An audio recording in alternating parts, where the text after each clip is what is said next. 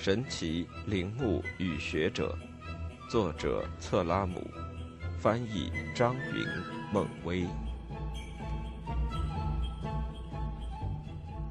第三十一章：弃城之谜。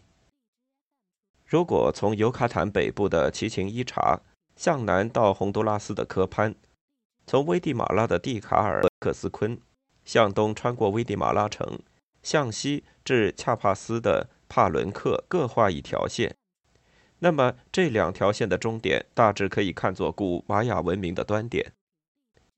若是将这些端点连在一起，勾勒出一个区域，那就是英国人阿尔弗雷德·帕西瓦尔·莫兹利在1881年至1894年间进行科学考察的范围。其实距离斯蒂芬斯到达此地大约有四十年之久。他的功绩超过斯蒂芬斯。如果没有他的劳动成果，这项研究仍将会被继续搁置下去。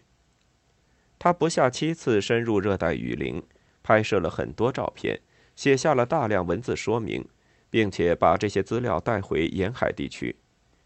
不仅如此，跟他们一起被带出森林的还有玛雅古文物的原件、浮雕和铭文拓片以及石膏模型。这些东西运回英国以后，先是在维多利亚和阿尔伯特博物馆展出，后来存放于大英博物馆。当莫兹利收藏展对公众开放之后，看到这些资料的人便开始探寻这些古文物本身的年份和来源。关于这个话题，还得从迪亚哥·德兰达说起。这位尤卡坦地区的第二位大主教，一定具有无法结合成一体的双面性。一方面是狂热的神职人员，另一方面是求知若渴的现代科学爱好者。在他的心灵深处，这两个身份总是相互斗争。然而遗憾的是，最终占据上风的是他对宗教的狂热。因为迪亚哥·德兰达尚未担任大主教时，他跟其他主教一样，把玛雅人的文字视为魔鬼之作，下令将可搜集到的所有文献堆到一处，烧成灰烬。但是他无法抑制住人性中另一面的躁动不安，只好任用了一位幸存于世的玛雅王子当他的山鲁佐德，专门给他讲故事。然而事实证明，这个山鲁佐德擅长讲的远非神话故事。于是迪亚哥·德兰达不仅记下了形形色色有关玛雅人生活的片段、神灵的故事和战争传奇，而且还在手稿中附上草图。从中可以识别出玛雅人用哪些符号代表月份和日期。讲到这里，大概每个人都会问：这些符号或许并非索然无趣，但是为什么说恰恰这一发现具有特殊意义呢？原因在于，玛雅文物上总是刻有形状诡异的装饰纹样。未发现迪亚哥·德兰达手稿之前，看到他们的人只有一种感受，即毛骨悚然。但是现在，他们却因这寥寥几幅速写，突然间绽放出丰富的生命华彩。考古学家们站在那些神庙、阶梯、石柱和壁饰前，手持迪亚哥·德兰达绘制的草图，反复揣摩着刚刚掌握的玛雅人计算时日的书写方式。他们发现，不管是装饰纹样，亦或浮雕、壁饰，还是雕塑。玛雅人所有这些艺术表现形式，无不与某个时间有着直接的关系。热带雨林中如此众多的艺术作品，并不是用驼畜或者车舆一件件拉过来的，而是使用石器在石头上雕造而成。每一座玛雅建筑都是一部石头日历，它们的布局绝非偶然，美学效果受彻于数学理念。在此之前。谁若对那些诡异可怕的时刻面孔看似毫无意义的重复，或者突然的中断感到奇怪，那么现在就会知道，这不过是表示某个数字或者一种特殊的日历的承起方式。如果科潘的象形文字石阶上的坡面图案重复十五次，就意味着经过了十五个这样的时间周期。如果石阶本身有七十五级。就说明每一个时间周期为五天，十五乘以五等于七十五。这样一种完全从属于历法的建筑方式和艺术形态，在世界上绝无仅有、独一无二。很多学者仅仅为研究玛雅历法便投入了毕生的精力。随着对玛雅历法奥妙的探究越来越深入，学者们有了意外的发现，为这个已经屡次让人们出乎意料的古代文明又添上了浓重的一笔。玛雅历法的构建方法迥异于我们已知的所有历法，而且相比之下更加准确。忽略所有细微之处不计，玛雅的历法系统由以下几个部分构成。首先是所谓的卓尔经历，它有二十个表示日名的符号，跟从一到十三，这十三个表示日数的数字依次组合循环，得到二百六十种组合图标，代表二百六十天。其次是所谓的哈布历，即玛雅的太阳历。按照这种计日方式，一个哈布年总计三百六十五天，分为十八个月。分别用不同的符号表示，每个月是二十天，年末另加上为期五天的一个周期。此外，玛雅人还把卓尔金历和哈布历组合在一起加以考虑，这样又会得出一个新的周期。我们给这个新的周期起了一个英文名字，叫做历法循环。该名称同下面将要提到的另一个英文名称已被科学界采纳并广泛应用。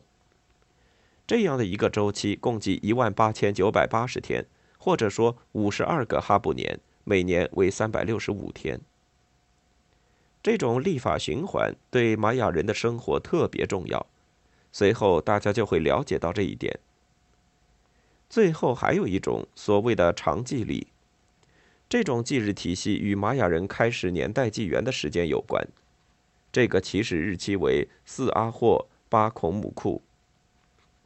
若是非要做一个慎重的比较的话，该日期在功能上相当于我们公元纪年中的耶稣诞辰。要注意的是，这二者只是功能上的相似，就日期本身而言绝不相同。玛雅历法非常发达，也极为复杂。若要详加阐释，恐怕得专门出本书。玛雅人用这种方式来计算时间，其精确度超过世界上其他民族的任何一种历法。我们普遍认为，现在通用的历法是最佳计日方法。这种看法是错误的。现行历法只不过是相对于之前的历法有所改进。公元前二百三十九年，托勒密三世对古埃及的计日方法加以完善。儒略凯撒对原有历法做了修改，制定新的历法，史称儒略历。直到一五八二年，罗马教皇格雷高利十三世。才用格里历取代了儒略历。倘若把所有这些历法采用的年的长度与天文学上计算出来的绝对年长进行比较，就会发现玛雅历法中的年长最接近于这个绝对值。儒略历的年长为三百六十五点二五零零零零天，格里历的年长是三百六十五点二四二五零零天。玛雅历的年长是三百六十五点二四二幺二九天，天文学上计算出的年长是三百六十五点二四二幺九八天。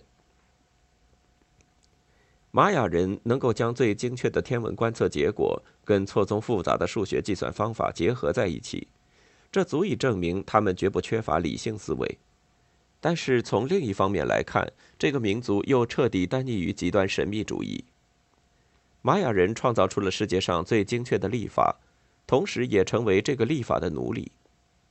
历法科学的目的并不能仅限于历法本身，神庙和宫殿的外墙、柱石、壁饰以及阶梯坡面，无处不刻有表示数字的狰狞的人面符号，还有代表月份、日名和周期的象形符号。每一座建筑物的正面都是有落成的日期。现在对于考古学家而言，重要的就是把这些建筑物按照时期进行编组，再把划分出的小组以时间为序排列起来，这样便可以看出相邻的两组建筑物是否出现了风格上的变化。简而言之，就是看到了历史。不过是哪个历史呢？当然是玛雅人的历史。答案显而易见。但是问题本身并非表面看起来的这么幼稚，因为以这种方式获得的所有认识都有着致命缺陷，即考古学家只能看到玛雅人的历史。更确切地说，他们得到的这些有关玛雅人的数据跟我们的纪元毫无关联。考古学家再次碰到一个棘手问题，这是他们在旧世界考古时未曾经历过的。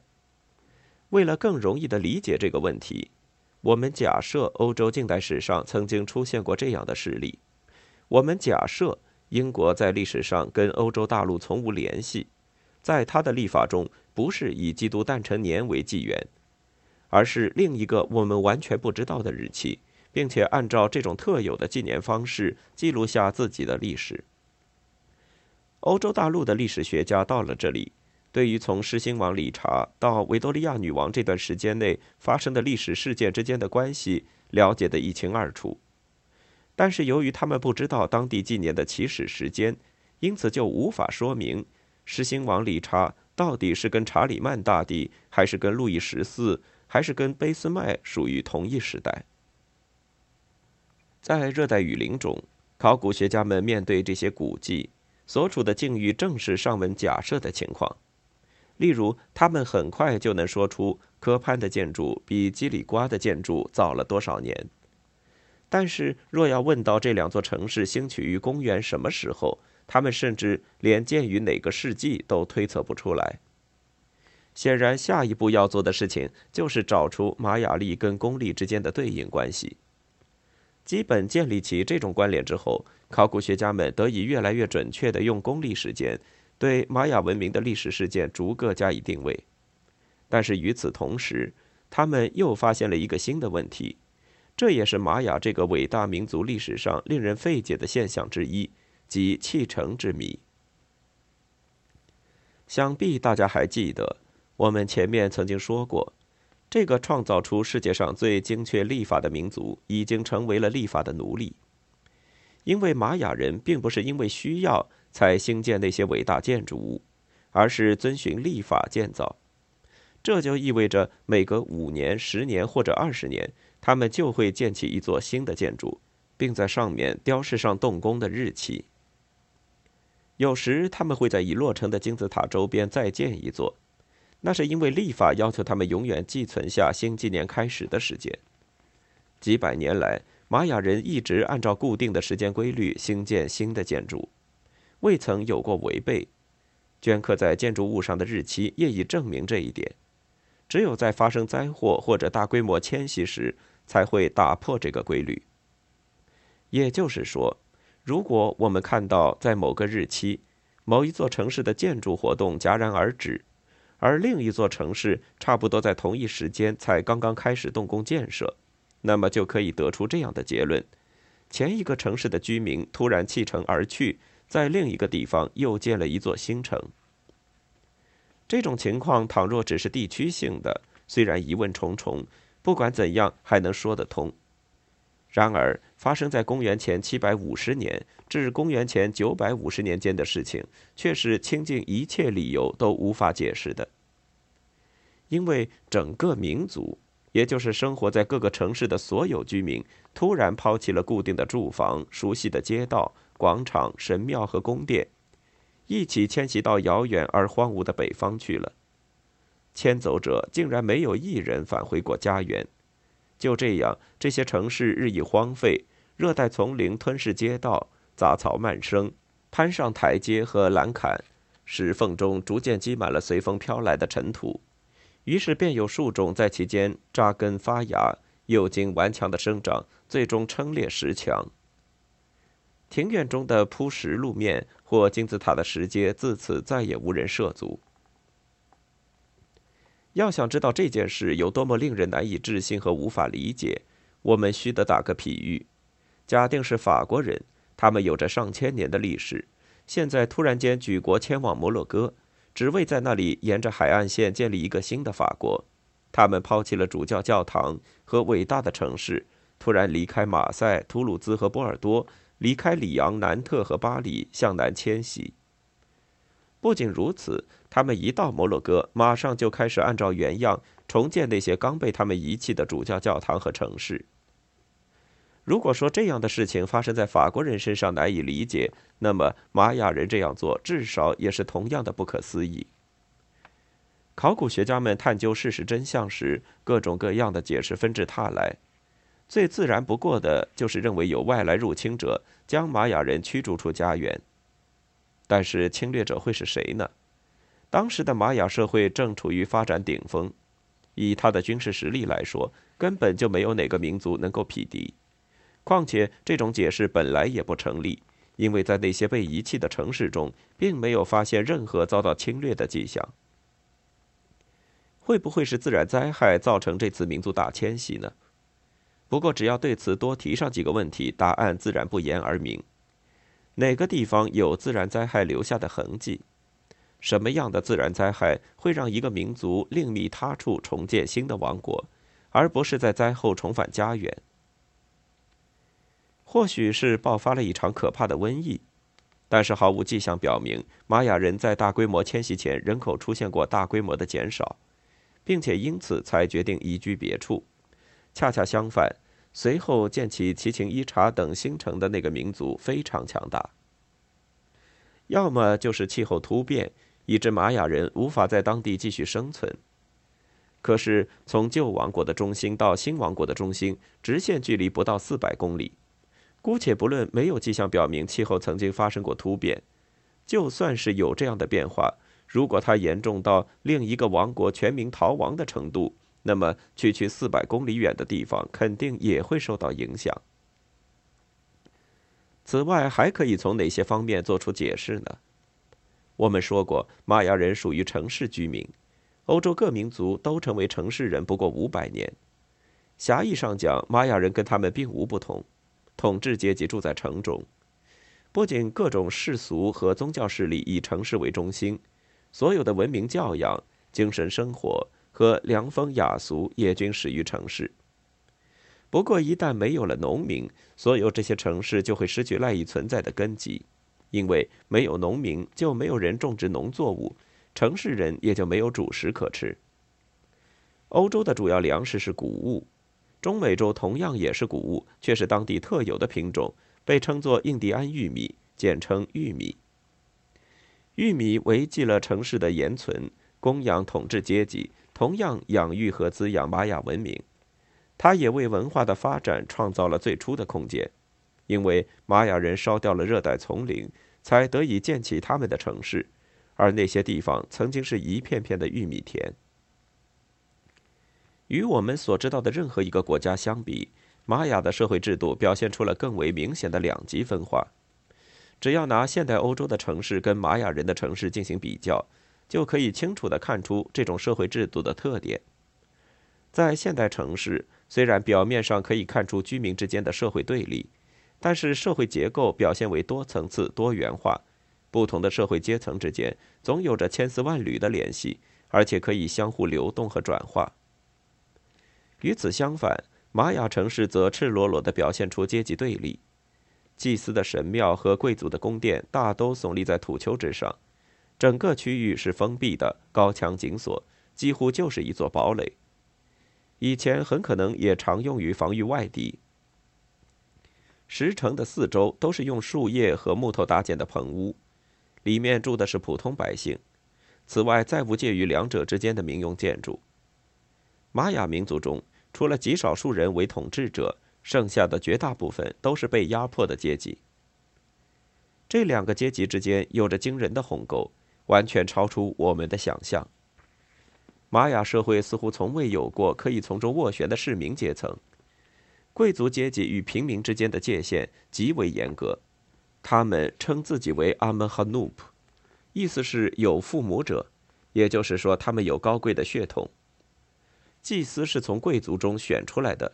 世袭的王侯也来自于贵族阶层，他们被称作王 h l a c h w i n i k 意思是真正的人。所有的民众都在为这些有父母者服务。农民把收成的三分之一交给贵族，三分之一交给祭祀，剩下三分之一才属于自己。大家还记得欧洲封建社会征收的十一税，致使民不聊生、民怨沸腾，最终引起社会革命。播种以后到收获之前的农闲期，农民跟所有的奴隶便开始兴修那些伟大的建筑。没有车舆和驮畜，巨大的盐块全靠人力拖到工地；没有铁器、铜器，那些精美的雕刻和浮雕都是用石器一下下雕凿出来。玛雅劳动人民的成就绝不亚于埃及金字塔的建造者，很可能比他们更胜一筹。一千年来，这个阶级分化如此严重的社会制度似乎未曾有过动摇，但其本身就孕育着毁灭的种子。因为得不到来自下层的给养，祭祀阶层高度发达的文明和科学变得越来越神秘，两者之间不会有任何经验上的交流。玛雅的知识阶层终日只顾研究星象，忘记了看看农田这个他们赖以汲取力量的源泉。他们也忘记了发明一些辅助工具，用以免遭灾害的侵袭。一个取得了如此重要的科学与艺术成就的民族，却没能发明出耕犁这种最重要，同时也是最简单的工具。各中缘由，只能用玛雅知识分子极端傲慢的思想观念加以解释。因为纵观玛雅历史，种植一直停留在最原始的阶段，他们采用的是刀耕火种的耕作方式。先在热带雨林中选一块地方，砍倒该范围内所有树木。待到木头干透，在雨季来临前放火烧掉。等雨季一过，就用长长的尖木棍在地上挖出一个个小坑，每个坑中都撒上好些玉米种子。一块地收割完毕，就要另择一片林地，重复这一过程。因为除了附近居民点有些少得可怜的天然粪肥外，再也没有其他的肥料可施。所以，每块土地在收割过一次以后，要休养很长时间才能恢复地力，再次种植作物。这就是玛雅人被迫在很短时间内离开那些坚不可摧的城市的原因之一，因为那里土地的肥力已经耗尽，收割后的土地需要休养，直到丛林再生，能够重新焚烧播种。整个周期的历时越来越长，其必然结果是为了进行火耕。玛雅农民不得不在热带丛林中越走越远，他们距离城市也就越来越远。城里的贵族全靠他们供养，没有他们就无法生存。最终，在农田和城市之间出现了历经焚烧、耗尽地力的荒原。没有了农民，没有了农业生产作为基本保障，伟大的玛雅文明也就走向了终结。因为世上只可能存在没有技术的文明。却不可能繁衍没有耕犁的文明。最终，当城市与城市之间只剩下荒茫的草原时，饥荒出现，玛雅人被迫踏上迁徙之路。他们丢下了一座座城市和大片的休耕地，动身上路。当玛雅人在北方建立起新的文明中心时，那些被遗弃的神庙和宫殿也逐渐被热带丛林所包围，休耕地再次成了森林。昔日的伟大建筑被丛林掩盖，一直隐藏上千年。这或许就是弃城之谜的答案。